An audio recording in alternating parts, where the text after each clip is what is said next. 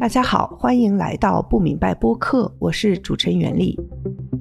中国原总理李克强十月二十七日去世后，虽然中共的讣告称李克强是久经考验的忠诚的共产主义战士、杰出的无产阶级革命家、政治家、党和国家的卓越领导人，但是中共官方和官方媒体的反应可以说是相当矜持，甚至冷淡。社交媒体上称他为“人民的好总理”和伟人的评论被删除。他说过的金句“长江黄河不会倒流”“人在做，天在看，苍天有眼”等，几乎变成了抗议口号。这期节目，我们采访了三位自发悼念李克强的人士，他们从外地去李克强的合肥老家献花，或者在自己的学校校园里张贴标语。他们为什么要悼念一个并没有做出什么政绩的总理？他们为什么要去做一件官方并不乐见的事情？他们害怕吗？第一位是 Tom，他是从外地去合肥献花哀悼的。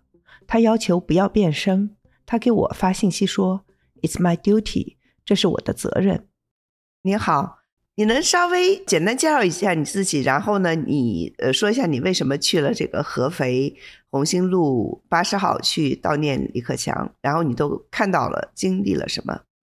我是一个七零年代末的，在在大陆的，我现在是一个啊证券投资的一个商人。然后呢，这个会去悼念李克强总理，实际上因为这十八大以来的，我是感觉到一种政治上的一种压抑，呃，所以呢，其实这应该说很大程度是来源于希望通过这次悼念来宣泄一种情绪，啊，这是我的一种真实想法。呃，而且我觉得对李克强总理这个人的评价呢，我认为他是一个呃还是比较清白的好人啊，在体内做到这样的高位，我觉得是很不容易的啊，所以呃基于这些判断，我我觉得我有有责任去悼念克强总理啊，然后呢，应该这么这么讲，江泽民去世的时候呢，我到扬州去进行过悼念，呃，我觉得在这个历史的关键时刻，我觉得我不能缺席。嗯，那你去了是为了表达一个什么样的情感呢？什么样的想法呢？呃，我去是为了表达，第一个是对李克强总理的呃缅怀吧。呃，第二呢，呃，我也是希望通过，觉得是添砖加瓦吧，这种感觉就是，嗯，能够我多献一束花，让这个花的山、花的海能够，呃，更加更加雄壮吧，能够更多。我希望这里面是有我的一份子，是有我一份子的参与。也能够表达我的心意，呃，然后其实我是献了三次花，一开始没有去红星路的时候，我是远程的通过就是外卖啊，网上下单让他去，嗯，这个送献的花。第二次，第二次和第三次是我亲自到合肥，呃，红星路八十号去献的花，是我自己亲自去献的花，呃，所以我去了。哇，你去了两趟，你是在外地对不对？对，我在外地。后来我是第一次，就是二十九号，我是献了一次花。呃，是通过网上的外卖去献的花，跑腿献的花。然后第二次是我昨天昨天白天和晚上吧，我又去了两次。哦，又分别献了花。啊，而且不光是我一个人，还代表了我的朋友，我的外地的朋友，还有我的国外的朋友，他们都都知道我要去合肥去献花，都都委托我去一起献花，一起表达一个这个缅怀的这个悼念的意思啊。所以我也代表，不光是代表我一个人，还代表我的朋友啊。这个花的山，花的海，对你来说是一个是一个什么样子的意义呢？你觉得大家都去是是想要传达一个什么样的讯息呢？我昨天在昨天我在我自己的这个我写了一篇文章，嗯，我说红星路是一条明星路，是代表着明星，每一束花瓣都代表了每一颗人心，公道自在人心。因为我去过扬州，扬州就是江泽民去世的时候我也去过。那么人其实也蛮多的，就是在扬州的那个老宅子啊，人也是挺多的。那么去了以后呢，因为我有两个有比较嘛，呃，明显的就是这个克强总理这次去世的这个悼念的这个花献花的人人也好，花也好，都比江泽民那次要更多。我觉得看到这些花山花海，我是感觉是什么呢？我是感觉一个就这一次的这个声势，嗯，和或者是说人们这个嗯缅怀的这种情绪。宣泄的这种力度要远远大过于江泽民去世那一次，这是第一。第二呢，我觉得，呃，在现场我看到的这个，呃，这个献花的人人群也好，呃，包括看到那么多花也好，我是能够明显的感觉到，大家对于克强总理这个去世是非常悲痛的，而且我也去听了当呃现场的这些呃群众的这个献花群众的讲话也好，或者是他们自己的呃私下的交谈也好，我觉得是能够感受到他们是真心去缅怀的，就是这是两面吧，一个是真心缅怀，第二个也是表达一种对这个现在的这个呃当政者的不满。呃，这是很明显的，这个情绪是非常明显的。实际上，上次在江泽民去世那次也会有，但是江泽民去世那次呢，我更多的是感觉到是一种怀旧吧。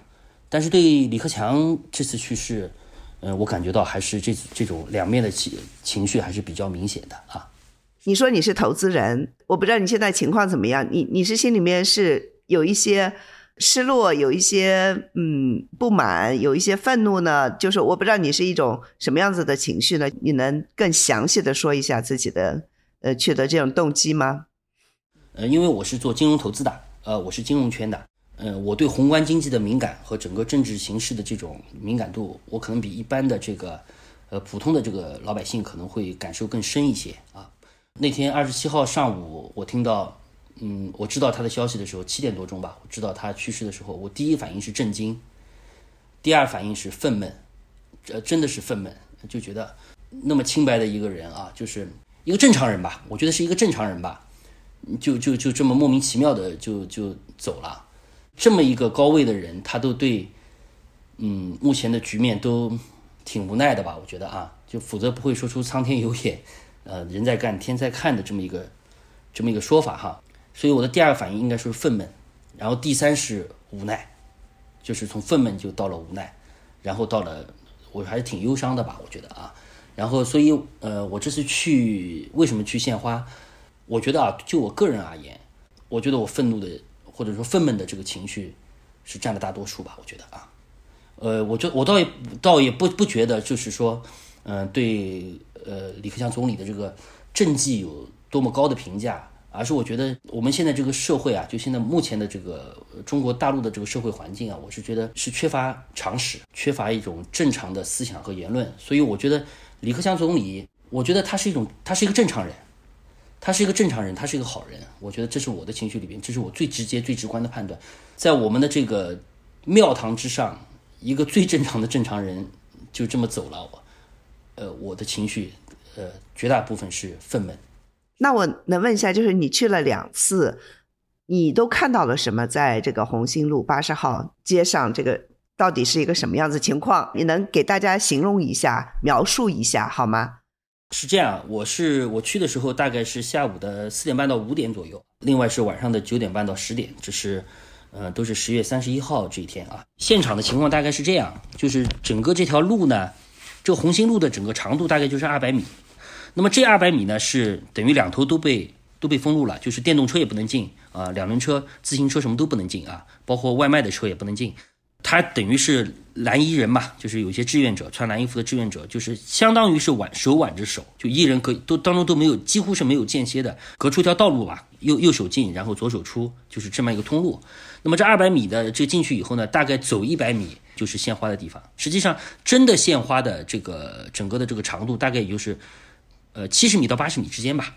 呃，花的这个高度呢，呃，十月三十一号的时候呢，大概一人高，比一人稍微高一点他们可能也做了整理，就是把所有的花，那边的感觉是所有的志愿者，他把把这个花，尽量的往往往高处去堆拢，就不要往呃路的两边去长度去延伸，是这样。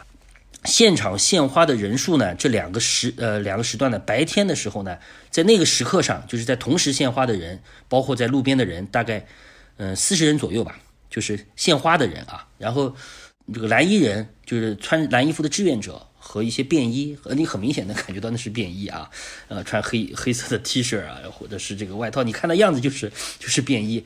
我我大概计算了一下，因为我来回走了好几次，因为我我有些这个职业习惯啊，我去专门点了一下人数，大概蓝衣人加便衣大概 大概呃比现场人多啊，大概能有七十人左右。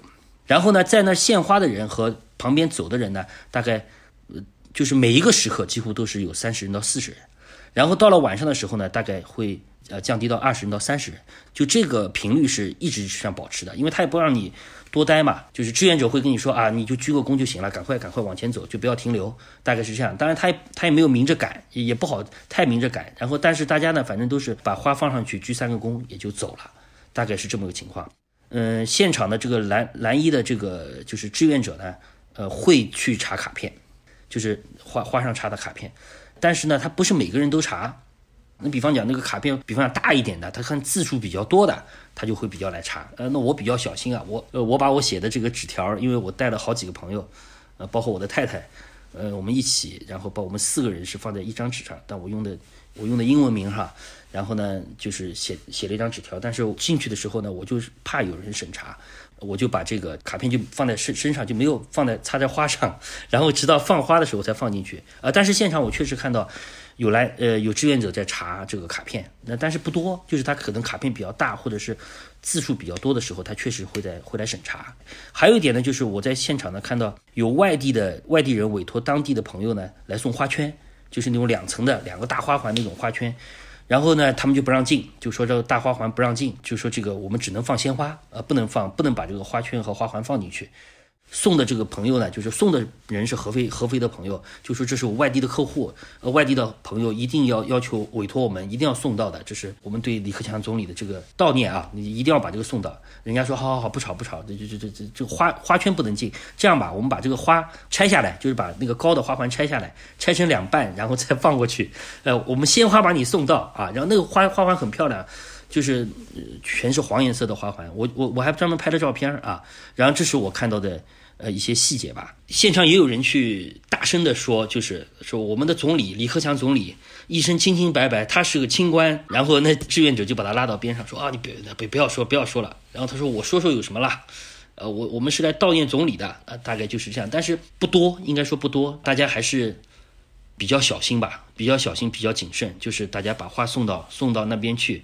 呃，送上去鞠三个躬，就还是比较克制吧。然后呢，嗯，志愿者呢也比较克制。说实话，有的人会，有的人会比较激动，说我们这个总理那么伟大，然后他就说不要说了，不要说了。然后他说那我说说有什么有什么问题呢？然后他说啊，没关系，没关系啊，你说说话就行了，我们不要干扰别人去挡路哈，就大概是这个意思，还是比较客气啊，还是比较客气。白色菊花和黄色菊花都是统一的，就是黑纸包着的。嗯，然后。写留言的其实也挺多的，写的比较多的就是我我也看了，总理千古啊，一一路走好啊，你是好总理啊，嗯，然后还有比较多的，就是长江黄河不要倒流啊，嗯，我到最后写的是，因为有人查了嘛，我也比较谨慎，我写的是苍天有眼，呃，先生千古，清清白白，真真实实，水不倒流，先生好走，好像大家对。长江黄河不能倒流这个字儿，呃，这段话，其实我觉得现场也他们也挺，就是志愿者啊，包括也也挺敏感的，也挺害怕的，就是也挺怕出这有点忌讳是吧？有点忌讳，有点忌讳。但是看到比较多的还是你在那个气氛下，你看着那个卡片，你一鞠躬的时候，情不自禁的就就有那种还是有悲痛的感觉，还是想哭的感觉，还是很明显。嗯，大家都很肃穆，我觉得大家都很讲都很讲规矩，然后很有秩序吧。嗯，我想问一下你，那你去的，你有没有一点害怕的感觉呢？你觉得你这个行为没有？嗯，为什么没有？我说实话，你要说是没有，我觉得也有，因为我还是比较谨慎的，因为我我只带了一个手机去，我因为我我另外一个手机是你明白是嗯有翻墙的什么什么之类的，然后就是有 Twitter 有那个，我就没有带那个手机，因为我担心。嗯，会有便衣去查嘛？那这个，因为你知道国内这个气氛现在你很难说啊，对吧？嗯，我觉得，所以为什么我感觉啊，大家都比较谨慎，就是也不敢去做太出格的东西。那个地方那种环境下，嗯，就我感觉他们也比较克制吧，也不愿意做太出格的事儿吧，就是啊，也都挺客气，还是啊，所以后面的这个就没有任何恐惧了。嗯嗯。我想问一下，就是为什么会有这种恐惧呢？就是说你觉得你这个行为本身是一种反抗吗？因为有的人就是觉得这是一个公民的这样变相的反抗。我我不知道你同意这样子的说法吗？我同意。我觉得大多数人啊，我觉得很多人啊，反正我是这样，我我是在代表自己的一种反抗。嗯，我在代表我的一种反抗。然后我觉得大多数人还是至少是有这种反抗的情绪在里面的。反抗什么呢？我给你举个例子，我在去去这个红星路的路上，就是我我我叫了个网约车，网约车上就跟我聊这个事儿嘛。然后他说啊，红星路这两天去的人肯定有百万了。他说每天都要排得很久。那我估计高潮，我问他他高潮的时候应该是在二二十八号、二十九号是高潮啊。他说那每天那几万人，那现在他几上百万人肯定有了。但是我回来算了一下，我觉得上百万人可能没有，我觉得可能没有那么多啊。呃，但是我觉得几万人肯定是有的。然后他来说来了，然后他当时就跟我说，哎，他说呃，就李克强太冤了。他说这个，他就说肯定不是正常死亡嘛，怎么会是正常死亡嘛？肯定被害死的嘛。然后他也跟我说，他说大家去也是觉得，啊，那现在太糟糕了，就是啊，就是那个人太糟糕了，所所有人都觉得，那为什么好人死的那么早？那就是原话，他就跟我这么说的，我印象很深啊。我说那你你们真的会觉得他会有阴谋吗？他那那我们就觉得，我们大家都讨论都是这么觉得的，所以我是能感觉得到，就是嗯，大家都是借着这个事在宣泄，大家把长江黄河不倒流放在前面说，然后他们为什么那么恐惧这句话？什么叫不倒流？其实包括那出租车司机，那是个很普通的一个，我觉得就是个八零后的这个中年的司机吧。然后他就跟我说：“那我们现在都走上开倒车，开成这个样子了，以后经济还，以后这个这个社会还不知道，他也不知道，他不叫倒退，他跟我说了一个词儿，还不知道会糟成什么样。就是大家都是这个情绪，那就是大家现在日子都过得不是太好，是吧？啊，对呀，对呀，对呀，他就他就有这个表达嘛。他说：你看这疫情好了以后也没有。”也没有好，大家会把这个东西去投射进去。你自己也是这样吗？就是我我我想问，哎，你自己的情况呢？你的自己的投资，你的工作这几年，呃，顺利吗？今年几乎我，因为原先我们会有一部分二级市场的投资，今年已经停掉了。我去年年底开始就停掉了。我对市场判断很悲观。那你就不做什么了吗？也不叫躺平吧，我觉得就是，你像今年的中国的 A 股，你不做比做强啊。从宏观上来讲，不做比做强啊。那一级市场呢？你你还投吗？没有了，一级也没有。今今年基本上是处于一个休眠的状态啊。我还是一直在跑，我还是在寻找很多机会哈。但是呢，这个机会不一定是来自于就传统意义上的一级市场和二级市场，可能会来自于一些其他的领域吧。那我们因为我们是自己是商人嘛，还是得继续在这市场上这个生活嘛。今天毕竟还没有润出去嘛，那么可能因为有些家庭原因啊，或者是。有些生意上的事还不能完全放弃，但是我从去年开始的我的基本判断，我从去年十月份开始，我基本就空仓了，呃，就是二十大以前我就全面空仓了，几乎就没有做了。我对市场很悲观的，很悲观。就目前的这个，我最大的感觉就是李克强去世，我是第一大的感觉就是在官场上啊，庙堂之上，我们讲不多的正常人死了。嗯，对，你是七零后对吧？那哦，七零年代末，七零年代末。哦，七零那我还是比你大一些，嗯，那就是还是，但也还是经历了这个改革开放比较好的时候，是吧？我是改革开放的一代啊，我我跟他们开玩笑，我们是最后一代被和平演变的人啊，因为我们生活的环境就是改革开放的环境，我们这代人是看着日本电视剧、日本动漫、美国动漫、美国电影，一帮人，对吧？是，所以就说对现在的中国一对比，呃，我不知道 是个什么想法。那肯定是大太倒退了，我觉得啊，倒退到我觉得倒退到已经不属于我们的年份了。你不知道明白我的意思吗？就是我们这代人，我们小时候看的是看着西方哲学，看着走向未来丛书，对吧？是看着这些长大的。我们是，我们都是原来读的法律，我们讲的是法治，对吧？我们讲讲讲怎么怎么建立法治制度。我们不讲民主自由吧，至少大家还在讲德先生、赛先生吧。目前的这个社会环境是我这代人在过去的成长背景下是没有经历过的。我讲的绝对一点，实际上我们现在很多对他的判断，对现在目前社会的未来的预测也好，对当下的这种事项的这种分析也好，实际上是来自于我们对过去六十年代甚至五十年代的这种对历史的回忆去形成的，是这样子的。嗯。其实对我我也听的，几乎每一个人都跟我说，他们去是因为有一些情绪要宣泄。因为李克强作为总理，呃，他的存在感并不是那么强，对吧？这十年，嗯，我觉得你说的你你盖的挺好，而且你真是做投资的，你的那个观察非常的细致，还去数人什么什么之类。这做投资人就是看看项目的这个习惯，是不是？呃，是的，是的，因为我去，我想见证这个时刻嘛，因为扬州就是。呃，江泽民故居那时候我也去的，我我专门做了比较，呃，然后我想去看嘛，我就把它看看透，所以我专门晚上又去了一次，看看晚上和白天到底有什么区别啊。有的人说你们你们就是去献个花，然后宣泄一下情绪，有什么用呢？我觉得有用啊。如果没有用，为什么微博会控评呢？为什么抖音会限流呢？如果说我们这些行为是无用的话，那他为什么要做这些限制呢？对吗？我觉得他就是还是有恐惧嘛。这种恐惧有点像类似类似白纸运动一样，我举张白纸，我就让你觉得哇，你们真的太可怕了，你们，对吗？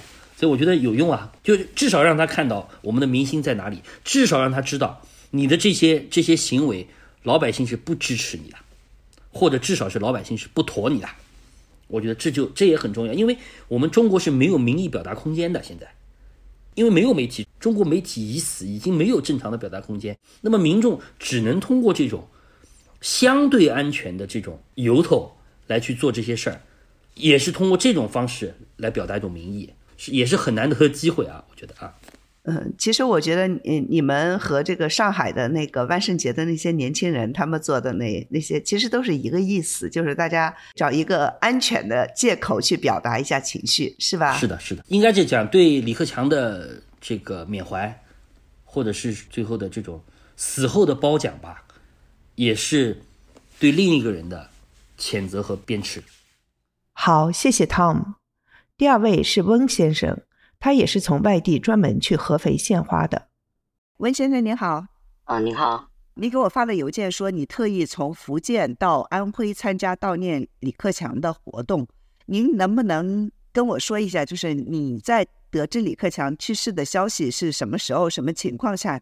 然后你呃当时的感觉是什么？后来为什么要特意从福建到安徽去参加这个悼念活动呢？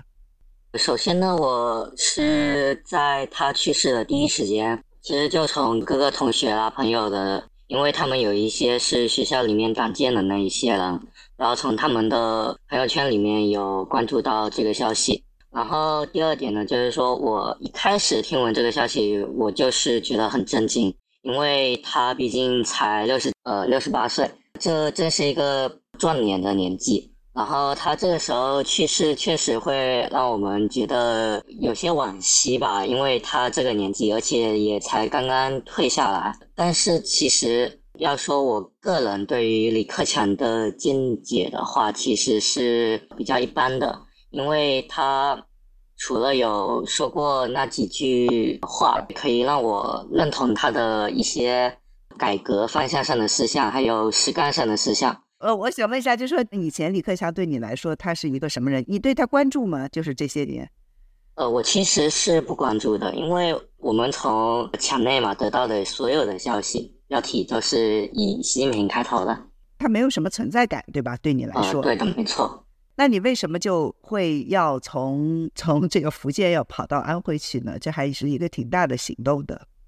因为从李老师的推特上面有看到很多关于这种纪念的，然后这让我明白了很多纪念者他不是单纯的去纪念一位总理，因为我看到好多人他们写的卡片有很多都是带有对于当今政府的一些不好的隐喻的。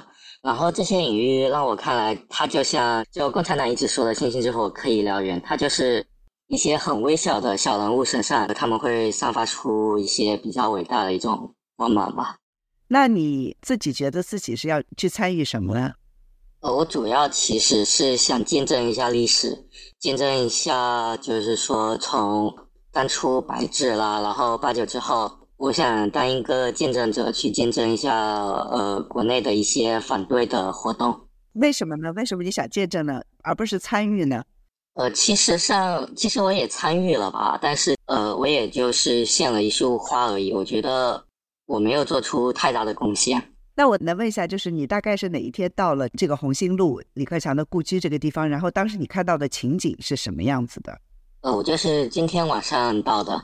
然后其实现场还是挺和谐的吧，因为我自己也是一个摄影师，我在我在献完花之后，我在那边有驻足有拍照拍了挺多的，然后我那相机也挺大，但是现场志愿者其实也没有做什么驱赶，呃，当然我也没有看到什么，呃，说像前几天那种以包子为祭品这种的比较稍微过激一点的这种祭奠法，我是没有看到的。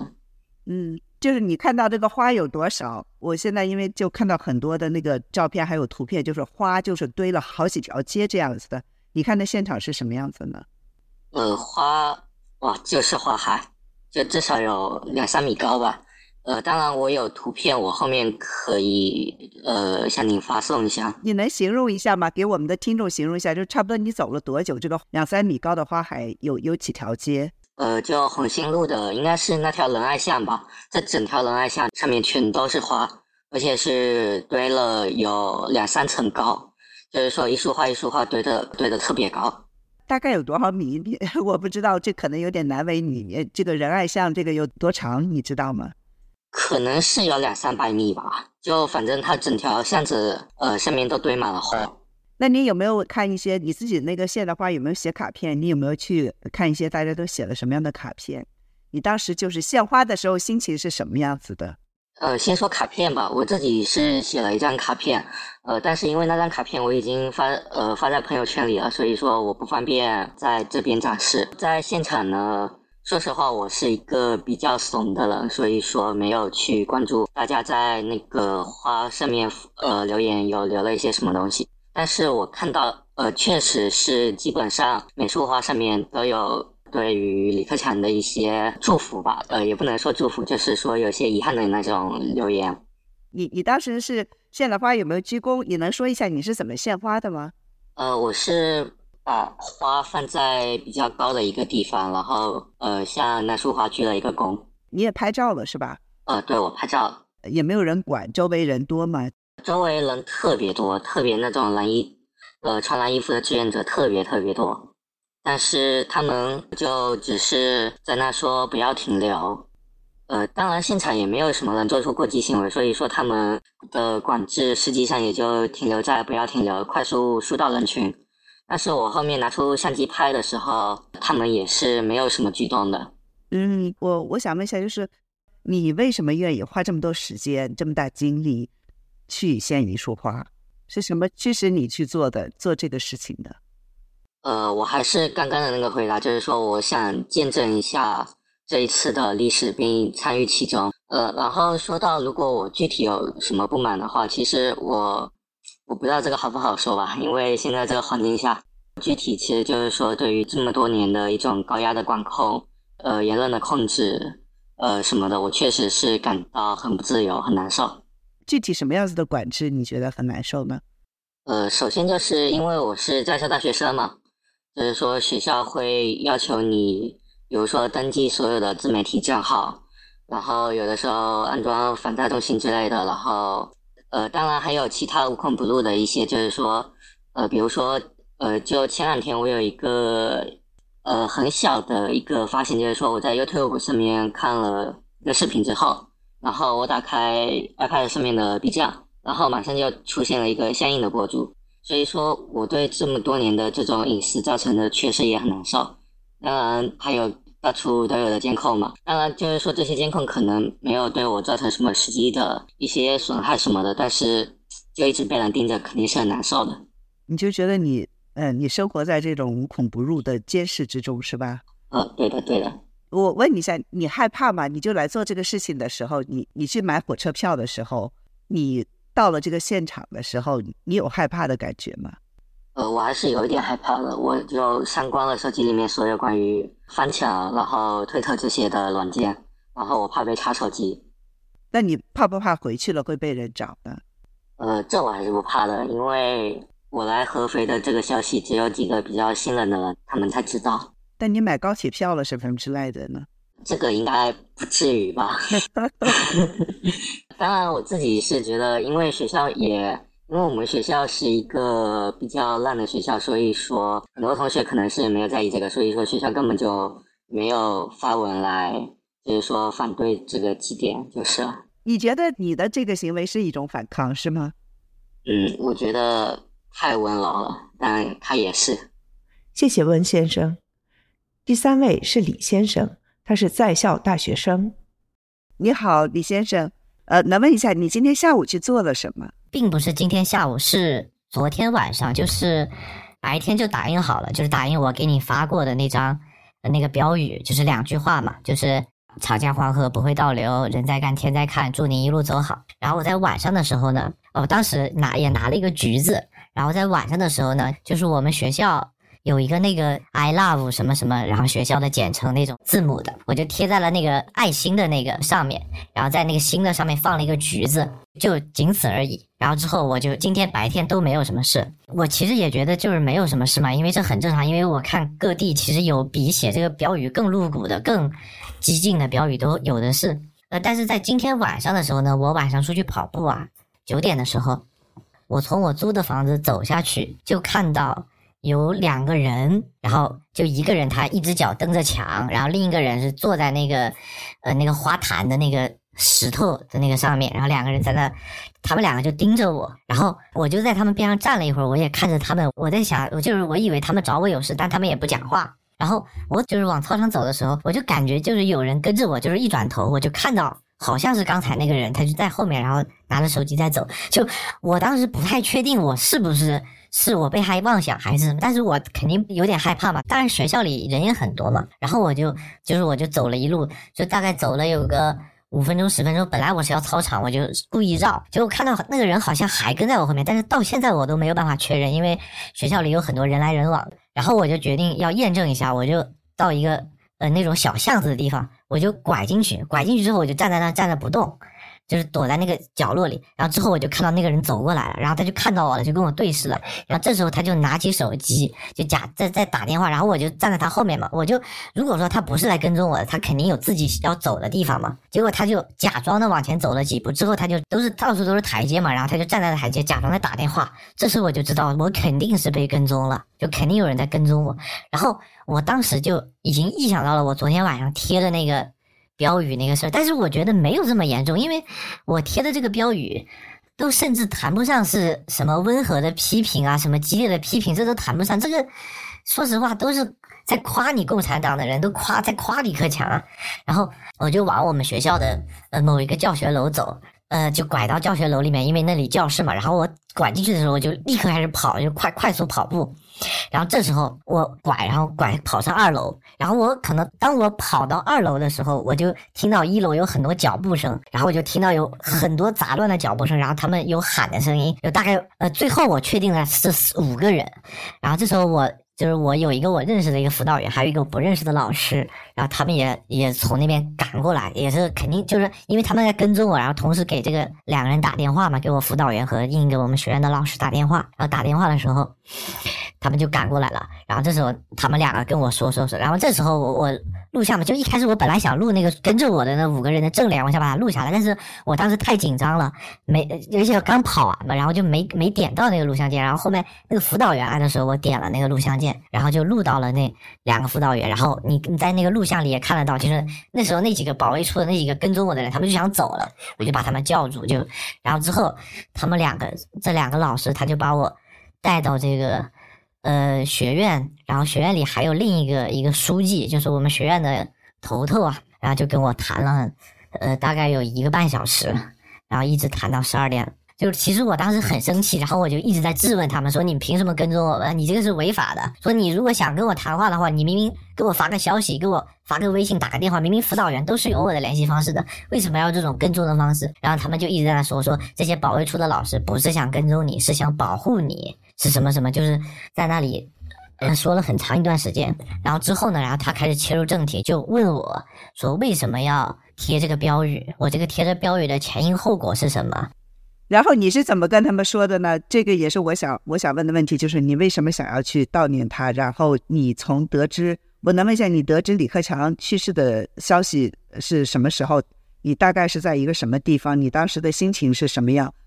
我就得知李克强去世的时候，我当时就就是他那个消息一出来，呃，早上出来的嘛，我几乎就就很很立刻就看到了。然后当时我就在呃微博上啊，包括一些国一开始在国内的一些社交媒体上去查询相关的信息。然后微博一开始那个实时一开始都是一些震惊啊什么，然后后来很快的这个消息就没有了。然后我就转到去国外的平台，就是到外网来看。然后说实话，其实我对李克强没有。很说崇敬、崇拜也好，其实我就觉得他是个正常人，就是应该这么，就是你如果不是李克强，李克强他是个底线，我就一直觉得，就是你如果连李克强都达不到，你有什么资格当总理呢？当当这个这个领导人呢？一开始我也没有想到要给他写这个什么，但是我后来看到全国各地都有这个悼念的活动，有写这个卡片、送花，但是呃，我们学校呢就。一直都没有这这方面的那个什么嘛，我就想说，就是说实话，我写这个标语，呃，有没有这个阴阳怪气的成分？有没有去就是讽刺这个这个当今圣上的这个这个心情呢？肯定是有的。呃，我觉得这些老师他们也看得出来，他们肯定也是知道的啊。然后我就我就写了这样一个标语。其实我与其我写这个，你刚刚您刚刚问我是这个为什么要写这个标语吧？我就是说，与其说是。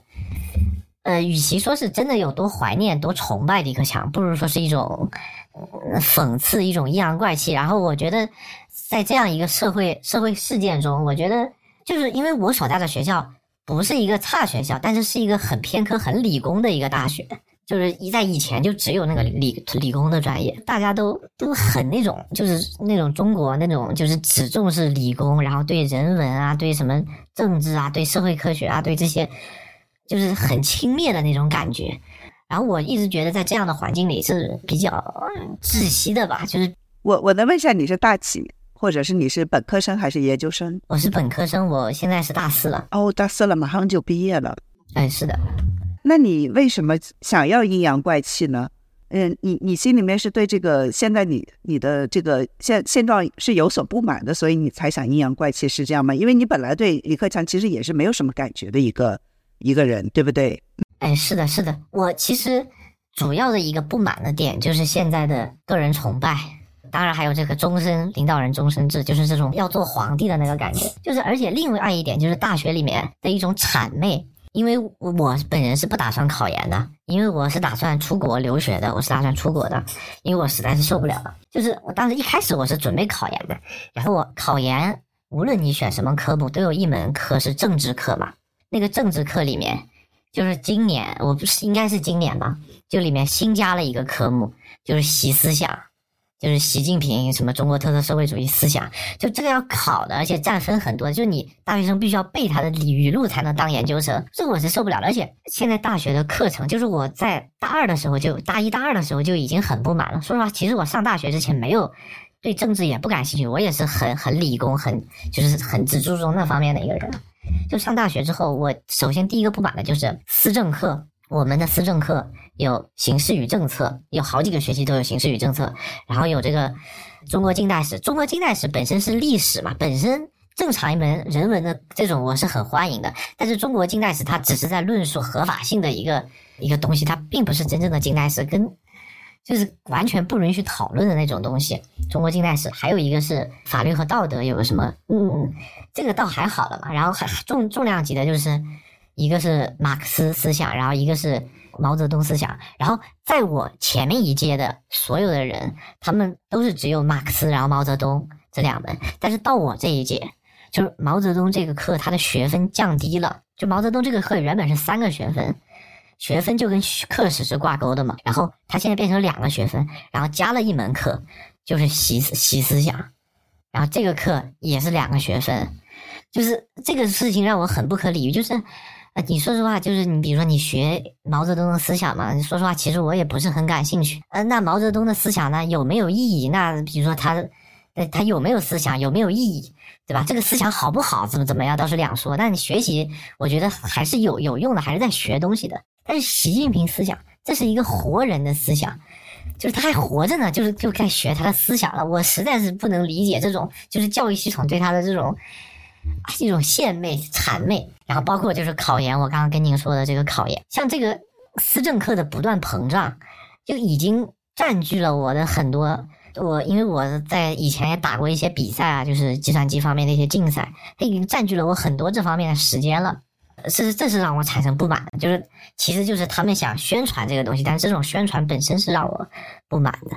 还有一件事就是，就是我不知道您了不了解啊，就是我们大学的其他课有一个，就是有一个思政进课堂的一个东西，就是其他的课也要去结合思政就是我之前选修了有一门课，那门课是一个三 D 建模的，就是那种纯技术的，就是技术当然可能带一点艺术，三 D 建模的课。然后那个课，那老师讲说我们要思政进课堂，那这怎么样？思政进课堂，就说我们的期末作业。要建一个模嘛，要交一个期末的一个设计，要建一个这个兵马俑的头像，然后说这个兵马俑头像代表了中华文明民族这个优越的什么什么什么，就说了一堆，然后所以说我们的这这样就体现了他的思政进课堂，就我觉得这是很荒谬的，就是那个八竿子打不着的两门课，你你跟三 D 建模还要跟思政结合在一起嘛，也要论证你的合法性嘛，这个让我很很很很气愤，就然后但是我看大家都。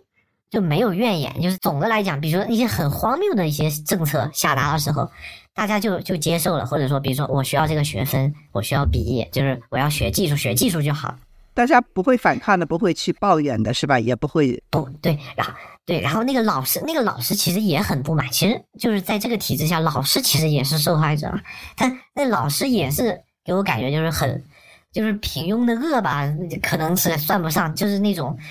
很很无奈，然后就是那样那样的。国内说实话，很多宣传还是很厉害。你比如说这个官僚官僚主义吧，你就是这个官僚主义吧。但是，嗯，你要说有多反反对中共，我这个谈不上，就可能只是有点讨厌，有点厌恶，觉得他某些策略上有问题，但是也不到反的那一步。但是去年那个疫情的时候，当时呢是我们每一个宿舍最最严重的时候，我们宿舍六个人就被。关在那个宿舍里，然后不让出门，就是宿舍的门都不让出。然后中午中午和晚上吃饭怎么办呢？一个宿舍出一个人，然后去食堂去带六份盒饭，那个盒饭就是固定的，带回宿舍。然后我们就这样一共半个月。后来半个月之后渐渐放松，就是可以中午可以大家都出去了，但是大家还是被关在，就是平时就只有中午一个小时的放风时间吧。然后在那个前面那半个月最严的那半个月，就是只有一个人能出去，然后吃的饭都是固定。我觉得这个。比坐牢还过分，但是大家都没有什么怨言。就是我本来会以为说你这样弄下去肯定要不满的吧？啊，当然可能有怨言，但是在我们学校，就哪怕什么白纸革命、白纸运动最激烈的时候，我们学校是就是很很沉静的、很沉寂的，就是没有什么反应。就是我想做，我就是我为什么要贴这个标语呢？就是您刚刚最开始问我的那个问题，我或许我知道这个标语没有什么作用，其实没什么用，但是我想。就好像是一谈完全是不动的一一潭静止的潭水，我想扔一个石头去看看它能不能激起一点涟漪。我想看看这样的，就不然的话，我实在是这个这个对压力就是有一种窒息感在精神上。我给您说一个事情啊，就是为什么他们能那么快的找到我呢？因为说实话，我就是就弄一个贴一个那个小标语，就是我说了，我经过那个雕像，可能就是。嗯，十十秒钟、二十秒钟，肯定不到一分钟的时间，但他们能找到我，为什么？就是我们学校啊，就是因为我之前选修了一门计算机视觉的课，就是然后我们那个老师跟那个老师有交流，我们那个老师他做的呢，就是用计算机视觉，然后用那个摄像头，它可以识别。你的面部不仅仅是识别面部哈，就比如说你去做什么动作，它当时有一个应用，就是把那个放在教室里，然后有的学生他在低头，有的学生在玩，有的学生在做作业，有的学生，然后它上面就会显示这个人他在干嘛，这个人他在干嘛，这个人就可以把这些图像信息转换成，而且是谁谁谁在干嘛，因为结合了人脸识别嘛，就这样，就是因为我们学校其实在这个呃人脸识别啊，在这个人工这个机器学习这方面，其实在还算是挺那个什么，然后。我就觉得他能够这么快的识别到我，因为就一天，就一天的时间，就是昨天晚上我弄的，今天晚上我就是你，你是因为很你你其实心里面知道可能会被拍到，所以你放了下去，你都没有拍一张照你就走了，是吗？哎，对，我是很快的，就就我没有敢拍照或者什么，就是我尽可能的不不显眼。那你觉得你你你现在还是心里很恐惧的吗？你这这一天出门了吗？呃，我是刚刚才才被，就是我今天哦，你才被放对，我现在是现在是凌晨三点，现在国内是凌晨三点，我是十二点半的时候从那个放出来，然后我出去之后，我出去，当时我心情很很郁闷，我就稍微散了一下步，然后回来，然后跟朋友们发了一些聊就聊了聊，然后我就给给您，就是想跟您宣泄一下，因为我实在是找不到哦，因为，然后是挺难的，是挺难的哇。你那你是你是放去放花是二十九号晚上是吧？然后他们用了差不多一天的时间，然后把你找到了，就是标语，啊，就是那个标语，不好意思，放标语是二十九号晚上，然后呢，他们用了差不多一天的时间把你找到了，然后跟踪你，就是好奇怪啊，为什么？就像你说的，他们完全给你可以让辅导员给你发一个微信，让你去什么什么地方。是的，这个是我最不能理解的，就是那你你说吧，其实以前我其实就是一个比较刺头一样的。角色就是就是相对比较刺儿头一样的角色，这个辅导员跟我谈话是谈过的，但是我跟辅导员并没有什么很大的矛盾，我们两个本人是谈的挺好的，就是平时谈话什么都都可以的，没有很多矛盾。但是以前呢跟我交流呢，他也是就是因为辅导员有我的联系方式，有我的 QQ 号，而且我们现在在我们学校。所有人都需要有那个微信号，就是企业微信要绑定的。你不绑定的话，对吧？其实这也是一种实名嘛，因为企业微信号后面绑了你的身份证的，绑了你的手机号的嘛，就是绑绑在一起的。他有这么多多种联系方式联系我，他们跟踪我这件事是是就已经超过我的那个心理的阈值了。就是以前说实话是可以忍受的，但是我今天这个这个事情已经是让我。对吧？因为我也没有，我们并没有反共啊，并没有这个标语，这个话都是李克强自己的话，就是像这样的言论都都要如临大敌成这个样子，我真的。然后，包括其实他们跟我谈话的时候，我当时就装傻，就是就是他们问我为什么要贴，我就。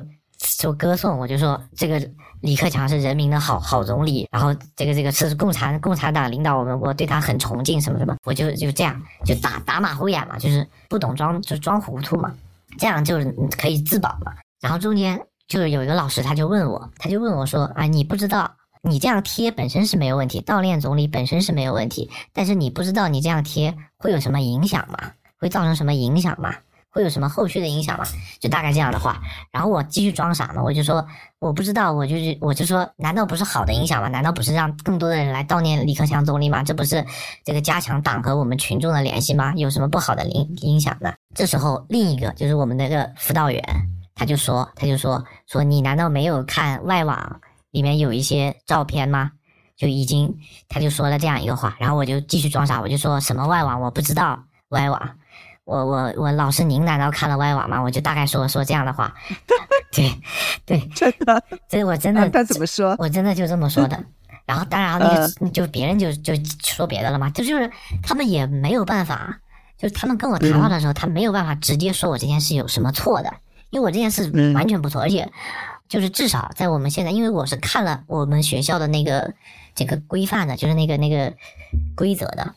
它上面是没有禁止学生贴这个标语，就是没有相关的，就没有任何一项能够管得到我的，就我做这样的事。但是他们依旧在那里用很含蓄的一种方法，就是大家其实都懂，就是他们也懂我是什么意思，我也懂我是什么意思，但是都不说，然后用一种很含蓄，就说你不知道你这样有什么影响吗？你不知道你这样做会发生什么吗？你难道没有这种意识吗？就是这样一种，就是让我觉得很很很很很恶心吧，就是。就说实话，他们想说的无非就是啊，你难道不知道这个八九六四的时候纪念也是纪念总理吗？你难道那对吧？你你是不是心里就想着是要复刻，就是想想着那那件事？就他其实就想质问我这件事，但他又不敢说，就是这样一种对话氛围。然后我就觉得是一种浪费生命。然后一共对了，呃，就是这样谈了两个小时吧，大概。